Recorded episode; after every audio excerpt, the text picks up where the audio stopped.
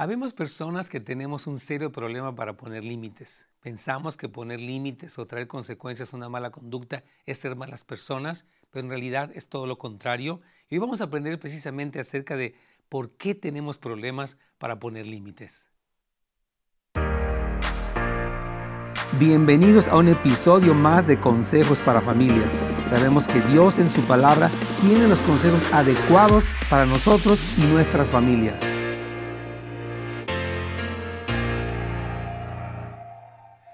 ¿Qué tal amigos? ¿Cómo están? Nos da mucho gusto saludarles en su programa el día de hoy, Consejos para Familias. Gracias por estar aquí. Y ah, hoy vamos a hablar de este tema importante. ¿Tienes problemas para poner límites? Y personalmente tuve esta lucha y de repente todavía me pasa. Eh, es una incapacidad para poner límites porque pensamos que decirle no a alguien o enfrentarlo a la consecuencia de sus decisiones puede ser un hijo, un esposo, un empleado, un miembro de algún ministerio, decimos, es que no quiero que se enoje conmigo, no quiero que se sienta mal, no quiero que se vaya, pero esta actitud eh, no es correcta. Y tenemos que entender la importancia, hermanos queridos, de, eh, que, o sea, si una persona tiene una mala conducta y él enfrenta una consecuencia, entonces se le está enseñando responsabilidad. Mientras una persona hace algo malo, equivocado, incompleto, mediocre, y no recibe ningún tipo de sanción, corrección, entonces estamos maleducando a esa persona y estamos haciendo irresponsable. Porque ella piensa, hago algo mal y no hay consecuencias, entonces puedo seguirlo haciendo mal. Y eso no es correcto. Mire cómo dice, voy a leer algunos versículos, Proverbios capítulo 13, versículos 18 y 24 dice, si desprecias la crítica constructiva, acabarás en pobreza y deshonra. Si aceptas la corrección, recibirás honra. Versículo 24. Quienes no emplean la vara de la disciplina odian a sus hijos. Los que en verdad aman a sus hijos se, preocupan lo suficiente como para disciplinarlos. Entonces, tenemos que entender, hermanos, que toda conducta eh, equivocada tiene una consecuencia negativa. Mire lo que dice Pablo en Gálatas 6, versículos 7 al 8. Dice, nadie se engañe Asimismo, Dios no puede ser burlado. Todo lo que el hombre sembrare, eso también cosechará. Es una ley natural. Usted siembra, no sé, manzanas, va a cosechar manzanas. Usted siembra nopales, va a tener nopales.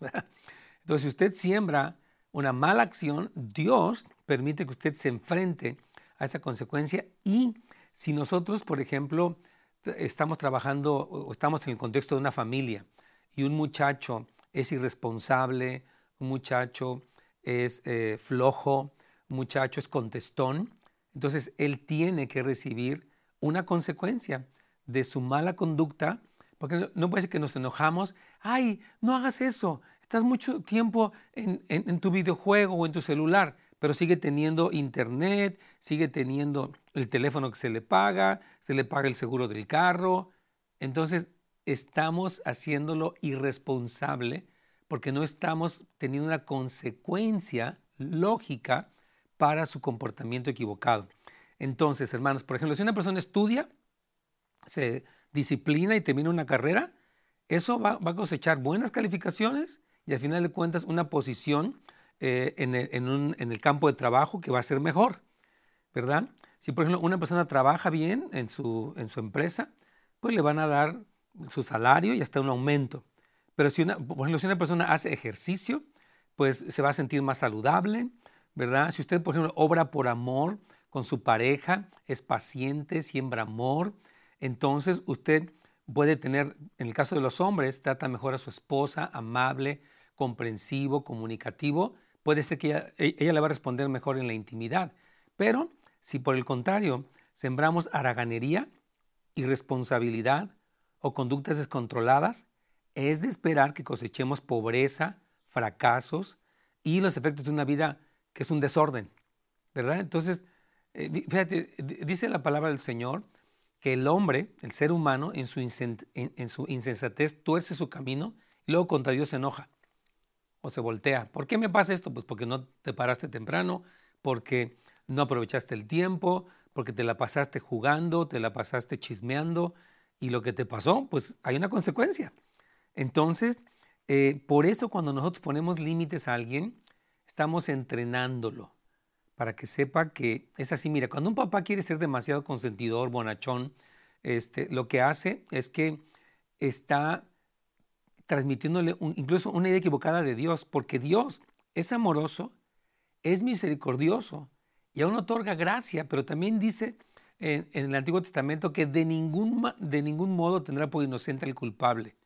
Perdona la iniquidad y tiene misericordia al que se arrepiente, pero van a haber consecuencias. Entonces, hermanos, las personas que tienen problemas para poner límites surgen cuando interfieren con esa ley de la siembra y la cosecha. O sea, su hijo es una persona olvidadiza, que no planea, ya, digamos, es un adolescente, ya tiene que arreglar sus cosas para la escuela, llevar su uniforme de tal vez de educación física o de diferentes cosas, se le olvida y usted lo rescata todo el tiempo. Usted le sale al quite. Entonces, este muchacho, lo que está pasando con él es que él, eh, estamos interfiriendo en una ley que es la ley de la siembra y de la cosecha. Entonces, vamos a hablar de este tema que es muy importante. Si tiene una pregunta, puede llamarnos en este momento al 877-711-3342. Muy bien, si tiene alguna pregunta respecto a este tema de dificultades o problemas para poner límites, podemos pedirle que por favor tanto en nuestra página de Facebook como de YouTube nos deje su pregunta, se suscriba también. Por favor, si usted ve nuestro programa, le agradecemos mucho, le pedimos que se suscriba porque eso nos permite difundir un poquito más el programa y también que pida que le dé notificaciones o aunque lo comparta si tiene algún familiar en otro país, en otro estado, que usted dice, sabes que este tema le va a servir, compártelo. Hay una flechita que dice share y eso permite que más personas sepan acerca de estos temas tan importantes. Específicamente el tema de los límites es un tema muy fundamental porque creo que muchos papás, eh, esposos, líderes, jefes y demás fallamos en el aspecto de cómo poner límites. Entonces quiero retomar la idea de lo que estaba diciendo hace un momento. El problema con personas que tienen problemas para poner límites es que están interfiriendo en una ley. Por ejemplo, yo me acuerdo cuando eh, mi hija no, no hace una tarea, o me acuerdo que una día me decía, es que yo no voy a estudiar ahorita porque al final yo me pongo al corriente y le decía, no, hija, pues igual y al final se te va a hacer muy difícil no, no, no, yo sé lo que hago. Dijo, ok, ya, te, avisé, tú tienes conciencia y si llevas una consecuencia, pues te vas a tener a esa consecuencia. Entonces sí, al final era un problema, reprobaba a veces y ella tenía que aprender que esa mentalidad de que yo al final lo arreglo no le iba a ayudar en la vida y tuvo que aprenderlo con algunos tropiezos y algunas cosas. Pero si yo hubiera intervenido, o yo te rescato, no estudiaste, yo te hago la tarea, hablo con el maestro, qué sé yo, te consigo un título, no sé qué tanta cosa puede hacer uno, y, eso es un error. Por ejemplo, el alcoholismo de un hombre y el abuso, por ejemplo, el que sea abusivo, violento, eh, deben tener consecuencias. Una persona alcohólica eh, que llega a casa eh, en estado de ebriedad y por lo mismo pues llega tarde al trabajo o gasta dinero, tiene que tener una consecuencia. Hay gente que disfraza, no es que hay que tener misericordia, sí, hay que tener que misericordia de Él, pero no hay que interrumpir ese ciclo, hermanos. Él siembra una mala conducta, debe de haber una cosecha. Dice la Biblia en Proverbios 15 días, para el descarriado hay una disciplina severa. Se descarrió y hay una disciplina, hermanos queridos. Por ejemplo, un muchacho que usa droga, que se está permitiendo droga, pueden quedarse en el viaje. Hemos conocido tristes casos de personas que jóvenes que se dieron a la droga y ya quedaron afectados. Y eso es muy triste, nos duele, pero es una realidad. Entonces, no se tienen que, por eso hay que entrenar a nuestros hijos y ser firmes para que ellos aprendan que las cosas desde chiquitos tienen consecuencias. Mire, hay, papás y mamás que luego entre pareja no se ponen de acuerdo. Uno quiere, no le digas nada a mi hijo, no lo regañes, no le hagas eh, eh, esos ojitos porque se va a sentir mal. Y toda esa actitud consentidora le va a afectar al hijo. Tengo aquí ya un, pequeño comentario. Que dice, creo que tenemos que empezar a romper ataduras que traemos de, nuestra niñez. Queremos caerles bien a nuestros hijos y que ellos no nos vean como amigos y nosotros somos padres para disciplinar y enseñar. Claro, es que miren, ya han habido varias preguntas en ese sentido. No quiero que mi hijo me vea como muy estricto. Yo quiero explicar lo que decía, quiero reiterar. Uno puede ser amoroso y estricto. No porque soy amoroso o porque soy estricto dejo de ser amoroso. Escuche bien, no porque un papá es estricto de que lo blanco es blanco, lo negro es negro, las once son las once, etc. No porque soy estricto dejo de ser amoroso. Dios es súper amoroso, es el, Dios es amor, pero Él es estricto. Él pone reglas, Él pone consecuencias. Hebreos 12 dice que Dios disciplina a sus hijos, dice, y azota a todo aquel que recibe por hijo. En Apocalipsis dice, no desprecies la disciplina. Dice, a todos los que amo corrijo. Entonces, papás y mamás, por favor, eh, tenemos, como decía este hermano, que romper ataduras, porque a veces les queremos caer bien. Antes de caerle bien, yo quiero llevarme bien con mis hijas, todos queremos que llevarnos bien, pero no por eso dejo de ser padre, por amor de Dios. Y por cierto, hermanos, quiero recomendarles un curso que tenemos en línea, varios cursos. Uno se llama Disciplinando a nuestros hijos eh, y es en esta escuela que se llama Academia Volviendo los Corazones. Usted puede ir a netsgomez.com y obtener información. Y es un curso, hay, son 10, 12 videos, hay paneles de preguntas. Y después tenemos uno que es en dos partes, entendiendo a tu adolescente y otro poniendo límites a tu adolescente. Yo quiero animarles, hermanos, prepárense eh, aprendan, lean, tomen cursos, porque necesitamos educar a nuestros hijos en una cultura tan confusa, tan permisiva, tan codependiente. Los papás tenemos que aprender eso. Así que yo les quiero animar, por favor, que aprovechen esta escuela en línea este, para que puedan seguir aprendiendo. Estos cursos son on demand. Usted lo puede ver en su tiempo y cuando es parte de la membresía Plus, usted tiene acceso con su servidor a algunas sesiones en vivo, asesorías grupales que tenemos para asesorar a grupos de padres, de mamás, de líderes también. Así que muy importante. Entonces, quiero seguir, a, eh, retomar el, punto que estábamos diciendo. Dice Proverbios 15.10, la santa palabra de Dios, para el descarriado, disciplina severa. O sea, una persona que empieza a desviarse necesita ver una consecuencia. Entonces, rescatar a las personas de las consecuencias naturales de sus acciones las vuelve impotentes. O sea, las vuelve débiles. Ah, yo te lo hago, yo te saco de esto, yo te, yo te pongo, yo te pago. No, un joven tiene que pagar su celular él mismo. Y si no trabaja, pues no puede tener celular. Y si no se comporta, no hay internet. Y, y si no se comporta, pierde privilegios. Hermanos, papás, por amor de Dios, tenemos que poder amar lo suficiente a nuestros hijos para poder poner límites sanos, porque si no estamos solapándolos y estamos causando personas maleducadas, destructivas. Otra pregunta más. Pastor, mi esposo y yo firmamos eh, de tutor por un sobrino, pero él fue agarrado fumando droga. Nosotros optamos por ya no firmar y mi cuñado lo tomó a mal. ¿Fue eso un mal límite?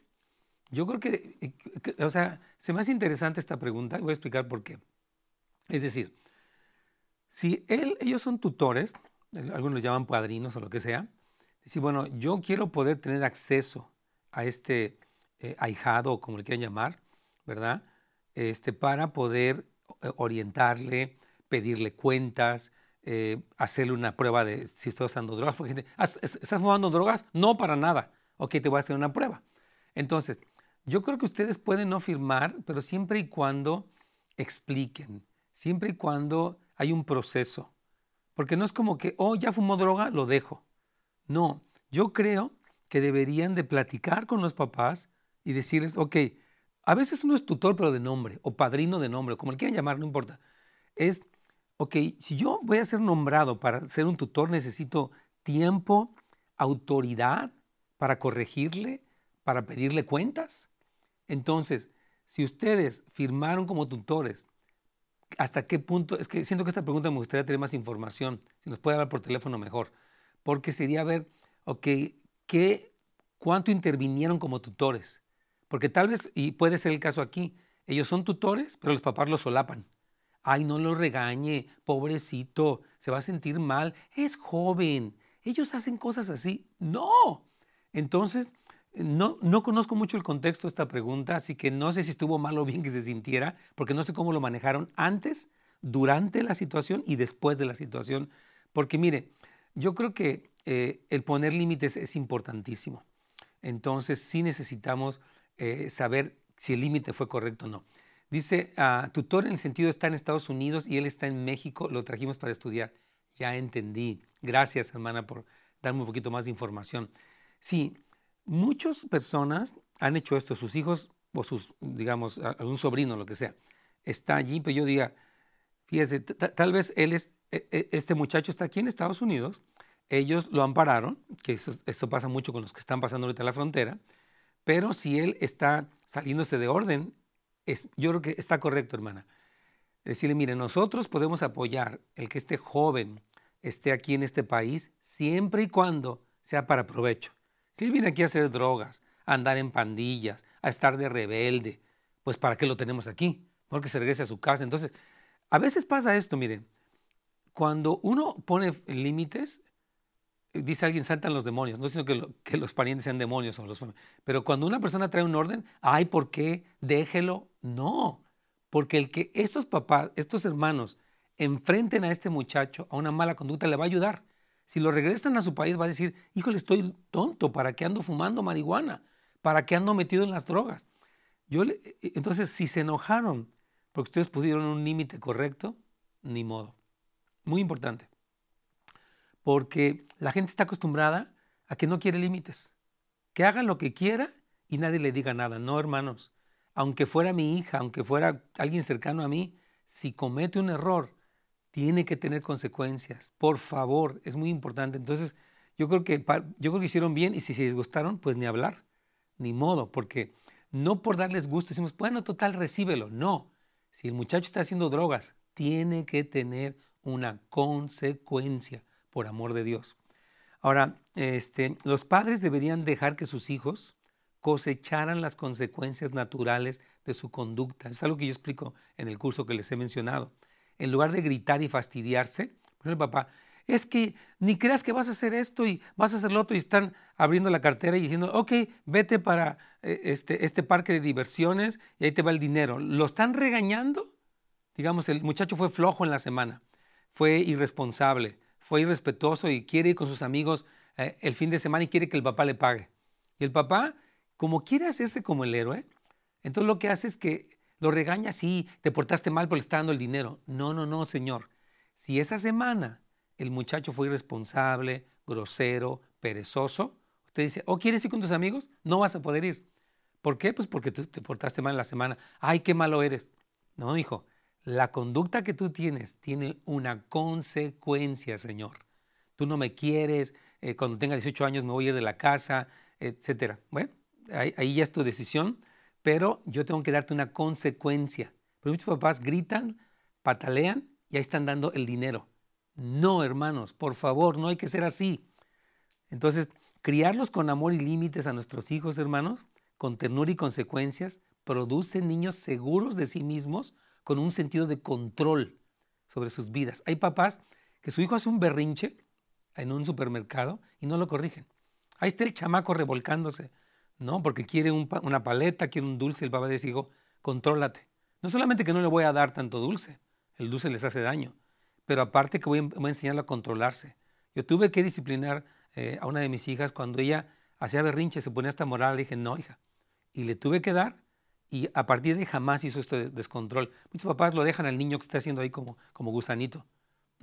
Hermanos, tienen que enseñar a sus hijos el autocontrol porque si no, son niños que no se saben controlar y están manipulando a los papás. Ese berrinche es un instrumento de manipulación y la mamá, ándale pues, ahí está ya la paleta. Cuando usted le dio la paleta después del berrinche, usted está premiando el berrinche y está propiciando que la siguiente vez le haga uno más grande. O sea, en vez de que el papá entrene al hijo, el hijo entrena al papá o a la mamá. Entonces, hermanos, por favor, tenemos que ser personas que realmente aman. La Biblia dice, el que ama a su hijo, desde temprano lo corrige. ¿Verá? Pero si usted no lo corrige desde temprano, se va a convertir en una destrucción para sí misma. Entonces, eh, cuando se trata de, criar eh, o, de tener mejores límites, hay dos aspectos o algunos aspectos a destacar. Sé que el tiempo es muy corto, no vamos a terminar, pero es, mire, por una parte ponerle límites a los demás y por otra parte ponerse límites a sí mismo. Ahorita voy a explicar eso, ¿verdad? Entonces, eh, Esto es muy importante cuando se dice a una persona, mira, hasta aquí. Ya pasando esto, si tú pasas esta línea, este horario, eh, eh, esta regla, hay consecuencias. Es, así de simple es, ¿verdad? Y cada consecuencia debe ser proporcional. O sea, usted no puede porque un día se enojó, no vas a ver televisión en dos semanas porque usted estaba de malas. No, usted tiene que ser muy ordenado en qué consecuencias específicas y proporcionales sin enojo va a dar a su hijo. Porque hay personas que cuando están enojadas son muy estrictas y cuando están de buenas son muy tolerantes. Ándale pues. No, usted debe ser consistente, si no crea descontrol. Hermanos, estas cosas que estamos diciendo son muy importantes. Yo le pido al Señor que le dé a usted gracia, a todos los papás, para que sepamos que el amor no es solapar y dar y consentir y comprar y llevar y traer. Eso es una parte, la otra es límites, orden, consecuencias, disciplina, corrección. Eso también es amor. Entonces, eh, lo, que, se puede hacer es limitar. El, el, otro punto es que usted limite su exposición a una persona destructiva. Eso es muy importante. Este es el segundo aspecto de los límites. Por ejemplo, una persona es alcohólica o es abusiva. Entonces decirle, bueno, si usted, señor, o quien sea, es violento, yo, voy a, yo no me puedo exponer a estar aquí contigo. Tú pierdes el control, quieres golpear, quieres jalar, quieres apretar, quieres empujar. Esto no se permite. Entonces yo me retiro de ese lugar porque tengo que tener límites para mí mismo. Yo no te puedo cambiar a ti. Tú quieres ser así, así eres explosivo, descontrolado, este, machista lo que fuera, hombres o mujeres. Entonces decir, yo limito mi exposición a ti. Es lo que Dios hace. Por ejemplo, el Señor le dijo a Adán y Eva, si tú pecas, vas a morir y lo sacó del, huerto del Edén fuera. Sálganse, no pueden estar ahí, ¿verdad? Porque el Señor dice, yo limito mi, mi presencia a personas que están en mi orden. Pero si tú estás fuera de orden, te sales. Y eso le pasó hasta la hermana de Moisés. cuando ella murmuró, ella quedó leprosa y tuvo que quedarse fuera del campamento. Tremendo. Porque e, es que debe ser así, hermanos. Dios fija el patrón de conducta y deja que las personas eh, pues hagan, o sea, les da, viene Dios, Dios es así. Él dice, ok, te voy a explicar el, comportamiento que espero de ti, las bendiciones que hay si cumples y las maldiciones que hay si no cumples, y, este, y, ya nos deja. Y cuando pasa algo, cuando rompemos esa regla, dice Señor, ok, tengo que cerrar los cielos, tengo que mandar la langosta. Lea primera de, de, de Crónicas 7, 13, cuando dice, si yo cerraré los cielos y enviaré la langosta, yo, no es el diablo, Dios está diciendo, voy a, a poner una consecuencia al pecado del pueblo, pero si se arrepienten y se humillan, invocan mi nombre y se arrepienten, yo iré desde los cielos, perdonaré y sanaré su tierra. Entonces, es muy importante, hermano querido. Este, nosotros tenemos que, hay varias exhortaciones en la Biblia a alejarnos de una persona destructiva, o de una persona que está haciendo eh, un mal ejemplo, una mala influencia. Dice Pablo en Primera de Corintios que con ciertas personas ni aún comas. Es en serio, no se, trata de desprecio. Quiero leerlo. 1 Corintios 5, del 9 al 13 dice, en mi carta les escribí que no anduvieran en compañía de personas inmorales. No me refería a la gente inmoral de este mundo, o a los codiciosos, dice, y estafadores, a los idólatras, porque entonces tendrían que salirse del mundo, sino eh, que en efecto les escribí que no anduvieran en compañía de ninguno que llamándose hermano es cristiano o cristino, no sé cómo llamarle. Es una persona inmoral, avara, o sea, coda, idólatra o difamador o borracho o estafador. Con esa persona ni siquiera coman. O sea, está diciendo Pablo, hay un cristiano que es mal ejemplo y mala influencia, no comas con él. Tienes que desligarte de la exposición a algo así porque es un mal ejemplo, es una mala influencia, es algo que te puede arrastrar en su conducta. Entonces, no porque uno se desliga de alguien que está haciendo un mal ejemplo, deja de ser amoroso. Al alejarnos de personas destructivas, entonces, y poner límites, como estamos viendo el día de hoy, sanos, límites adecuados, estamos mostrando amor. Entonces, poner los límites interiores propios también es un, es un sentido de respeto propio, se llama dignidad. Dios nos ha dado un valor y no estamos sobrevaluados, pero tampoco estamos subvaluados, como dice Romanos 12.3. Cada uno piense de sí con cordura. sea, debes de pensar cada uno de nosotros mismos adecuadamente para que podamos aprender a decir no y aprendamos a poner límites adecuados y podamos saber que los límites son buenos, hermanos, las consecuencias son buenas, es algo que nos va a ayudar, va a formar hijos de bien, eh, relaciones estables, eh, relaciones ministeriales, laborales, buenas, hermanos queridos. Esto es muy importante. Bueno, entonces vamos a darles el consejo de este día, queridos hermanos, es que algunos de nosotros hemos tenido algunas ideas equivocadas respecto a las consecuencias de la mala conducta y hemos pensado que el hecho de rescatar a alguien de su mala conducta es porque somos muy buenos o queremos caerle bien a alguien, pero el verdadero amor precisamente permite que ese ciclo que Dios estableció, dice la Biblia, todo lo que el hombre siembra, eso cosecha. Si una persona es desobediente, es irresponsable, el ciclo natural es que cosecha algo. Entonces nosotros como papás, como pastores, como eh, esposos, no podemos interrumpir ese ciclo. ¿Sabes qué? Hiciste algo malo, yo te voy a premiar, te voy a dar más, voy a hacer de cuenta que no pasó nada. No, porque, y, no es que seamos crueles, nunca es crueldad, es enseñar responsabilidad y eso va a traer buenas relaciones, buenos hijos, buen balance entre el amor y la misericordia, entre la verdad y la justicia. Es muy importante eso, hermanos. Gracias a todos por habernos escuchado en este día. Mañana vamos a continuar con preguntas y respuestas. Los esperamos. Gracias por habernos acompañado el día de hoy en un episodio más de Consejos para Familias. Nos vemos la siguiente vez.